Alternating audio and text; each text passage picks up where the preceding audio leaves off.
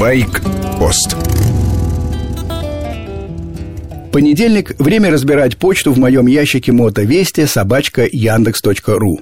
Конечно, пишут те, кто проверяет себя и сомневается. В большинстве люди взрослые. Кирилл Байбарин к мотоциклам подходит обстоятельно. Сначала 400 теперь Honda NC 700X. Беспокоится, нужен ли домашний опыт езды на более мощном мотоцикле. Кирилл пишет, «Я много езжу, беру дополнительные уроки городской езды и эндуро, но при этом дома провожу все время на своей относительно легкой семисотке. А в отпуске беру на прокат BMW RT, Ducati Multistrada и хочу попробовать даже Gold Wing. Не слишком ли большая разница?» Кирилл, малоразумно каждый раз покупать копию аппарата, который вы собираетесь арендовать где-то в другой стране. Пустая трата денег. Смелее пробуйте, берите мотики на прокат, мне кажется, все у вас получится. Мой стаж вождения автомобиля 15 лет, пишет Степан. Последние три года активно езжу на велосипеде и думаю купить чоппер. Есть в них харизма, которая и привлекает меня, признается Степан. Самый главный критерий – надежность. Что посоветуете? Степан, любой новый мотоцикл мировой марки должен до первых проблем пройти 70, 80, а то и сотню тысяч километров. На практике это многие годы. Наиболее надежными считаются японцы. По кубатуре я бы не советовал брать сразу слишком тяжелые, покупайте с объемом двигателя до литра. Будет добротный надежный чоппер, который скорее вам надоест, чем состарится.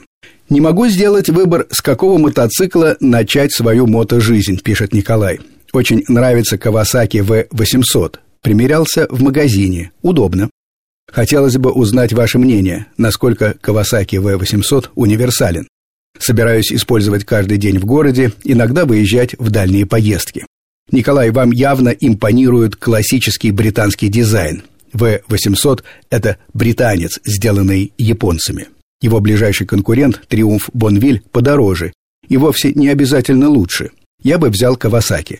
Мощность около 50 лошадиных сил. Нрав спокойный, подходит и новичкам. Если поставить стекло, можно и в дальний путь. Комфортная крейсерская скорость 130-140 км в час. В социальных сетях активно обсуждают предстоящий рост цен на бензин.